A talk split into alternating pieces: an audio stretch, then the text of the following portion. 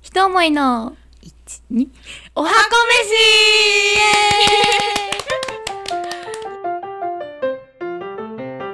飯はい。では、それでは、ミネの豚肉の生姜焼きが終わりまして、続いては、チャラの生姜焼きの作り方に行きたいと思いまあす。の人仕事あったからすげえ元気だもん。イエーイびっくりです よ、ほんと。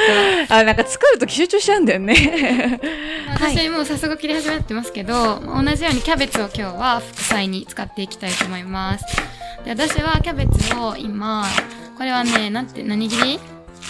細切りこそうだの、ね、あんまり細く切ってないんですけど、まあ、大体1センチから2センチ幅で、あの、まあ、何切り細切りだねうん。にしてます。で、キャベツ1枚ずつ剥がすのめんどくさくて、ザクッと切っちゃったから、あの、大体売ってるのだと4分の1サイズとかがあると思うんですけど、あれの半分ぐらいを今使ってます。そうだね。はいそう。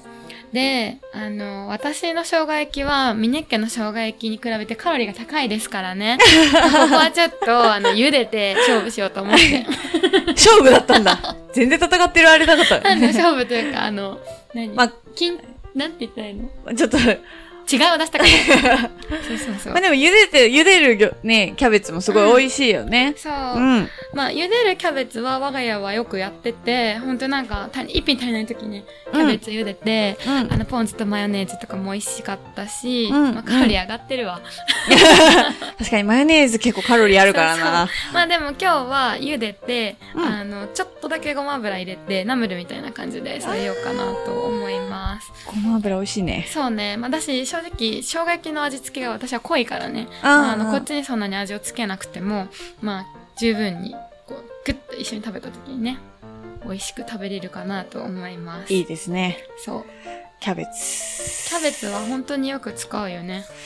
特に、うん。結構使う。一玉で結構買うこと多い多半分いね。うんうん。一玉で買って、初回に、あの、ロールキャベツとかをして、でで、余ってきた時に野菜炒めとか、うんうんラーメンに入れたりとかうんでうん使うことが多いかも。やっぱ先にこう、葉っぱの全全部の一枚葉を使うような、そうだね。切らずにが多いかもしれない。使う料理の方が多い。あの、ねキャベツのお湯を沸かす間にめあの生姜吸ってます今お湯沸かしながらね、生姜そうそをう一かけぐらいかな。そうだね、うんまあ今日は出ますだいたい1人から2人分の量でお肉を使ってるので生姜はこんぐらいの量ででだいたい生姜一かけって親指の第二関節ぐらいまでって言われてるんですけどそうだね。そうでも生姜ねそうそうこの間料理教室でも言ったんですけど入れすぎてもそんなにまあすど入れすぎの度合いにもよ るけど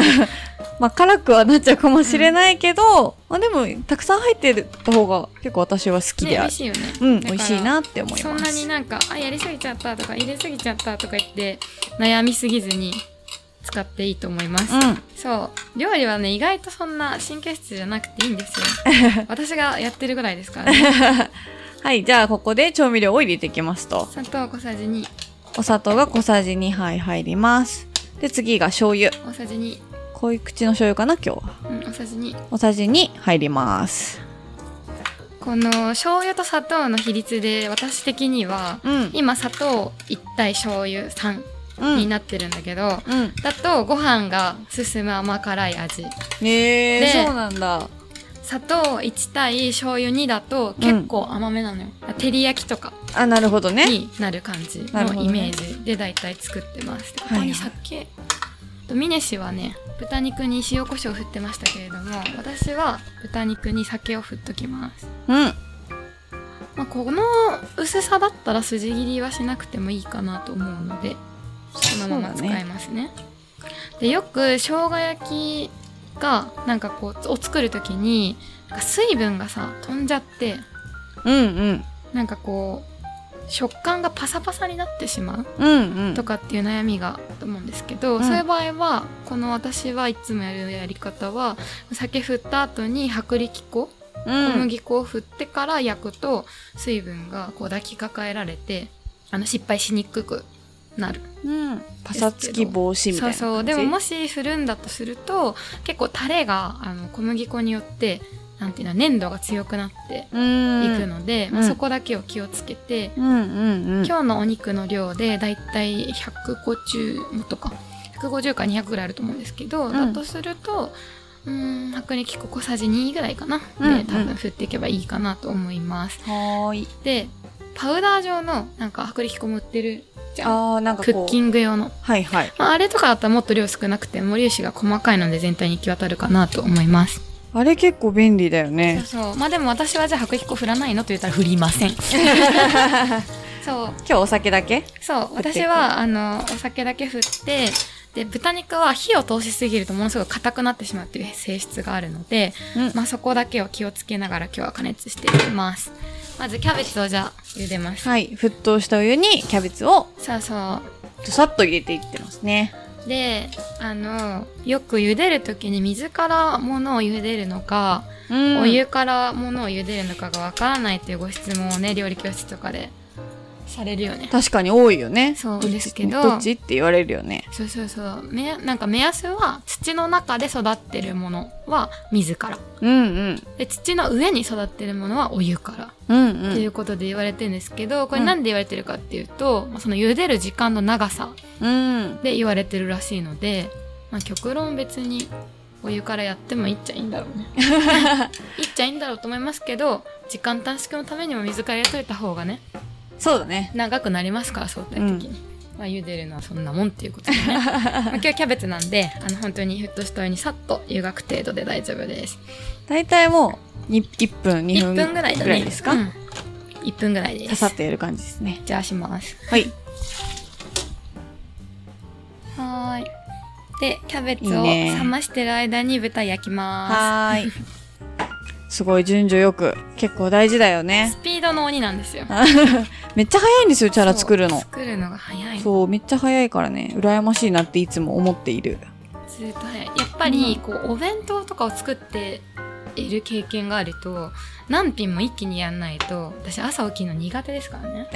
そうそうっていう先ほどね、お伝えした通り。ところがあるのでそういう工夫が今になって実を結んでるという状 況ですわ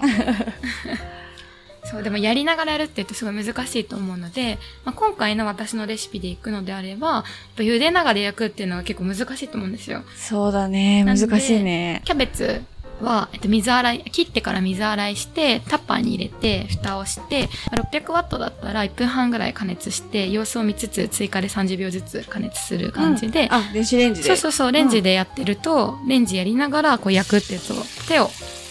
こう、かけるのはフライパンだけでいいので、うん。簡単に作れるかなと思います。時短ですね。はい。サラダ油を敷いて、豚肉を入れた感じですね。で、私は片面焼いてひっくり返したら、速攻でタレを入れるので、はい。はい、そういうことです。入れていきます。すぐ ね。すぐに入れて。だからあらかじめタレは準備しといた方がいいってことだよあそうそね。うそう合わせといた方がいいですね。うんうん。あ、ね、玉ねぎ入れるって言ったのに玉ねぎ切るの忘れちゃった。あら、本当だ。一旦豚焼 きますね一旦豚焼きで入れたら速攻入れますねはい、じゃあ、えっ、と、片面を裏返したら、すぐに、タレを全部入れます。生姜もそこに入ってるのね。生姜と砂糖と醤油が入ってるものを全部入れて、あさっと絡めていく感じかな。やばい玉ねぎを入れるとしたらここで私は入れてるわてか先に炒めて入れてますけど、まあ、今回はとりあえずこれでいきます ね玉ねぎはあー、美味しそう。結構グツグツ言ってる感じだね。そうタレ多めだからね、うんうん。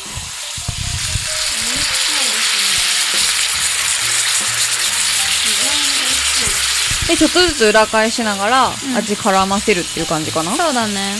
ん。でもあんまりひっくり返しすぎるってもううん。火が通らないからうん。まあ、様子見ながら。様子見ながら美味しそうこれあの豚の薄切れとかもちろん細切れとかバラでもいけるのでうん。時間がない時とかは薄切り薄めのお肉を使うとあの早く出来上がると思います、火の通りがね、そうそうそう早く済むから。あとやっぱりそのパサつきとかっていうのに心配がある人は薄切りで作った方がうまくいきやすいかなそうだね、失敗はうんしにく少いないしにくいよね。と思いますうん。いやーもう匂いがやばいよ。超美味しそうだねめっちゃいい匂い。ご飯が進む匂いしかする。でこれ水気を飛ばしていきますね。はーい。美味しそうこれはいい匂いですよいや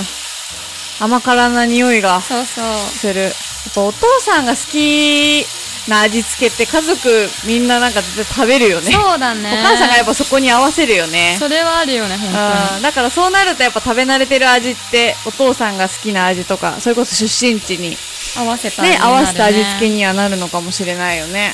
じゃああれだおふくろの味を決めるのはお父さんの趣味嗜好なんだね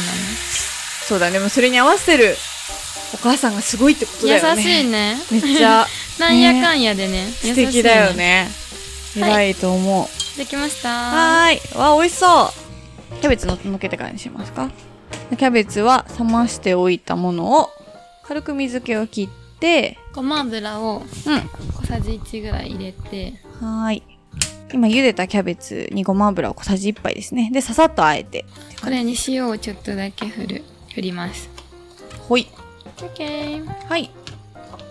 じゃあ、キャベツをお皿にまず盛ります。玉ねぎ忘れちゃったのが後悔だなまあ、ぜひ皆さんはね、玉ねぎ入れてでも薄作っ切りでてお。願いします、うん玉ねぎは玉ねぎは薄切りにして、作ってみてくださいね。うんウケるよね美味しそう玉ねぎ私のは入れるからとか言ってめっちゃ言ってたのに確かに結構意忘れ気てんだ揚けど々にしてあいいなって言ってたまあそうだよ間違えねちゃったこともしょうがないねって今日はこんな間違いをしちゃったよっていう時間もあ りますよそうだねすごいほどもうそうだねしか言えないわそうだよね今のは今のもそうだねしか言えない確かにあ美味しそこれにあのもやし炒めたやつ添えてもいいですしういいねマヨネーズをちょっと添えてねうんうんつけながら食べても美味しいですはい完成イエーイということで両者が出揃ったので恒例の試食タイムに移りたいと思います、はーいじゃあ次回は食べ比べ選手 権したいと思いますはお楽しみにーいじゃあねー番組の配信を聞き逃さないためにも Apple Podcast でしたら購読 Spotify でしたらフォローをよろしくお願いします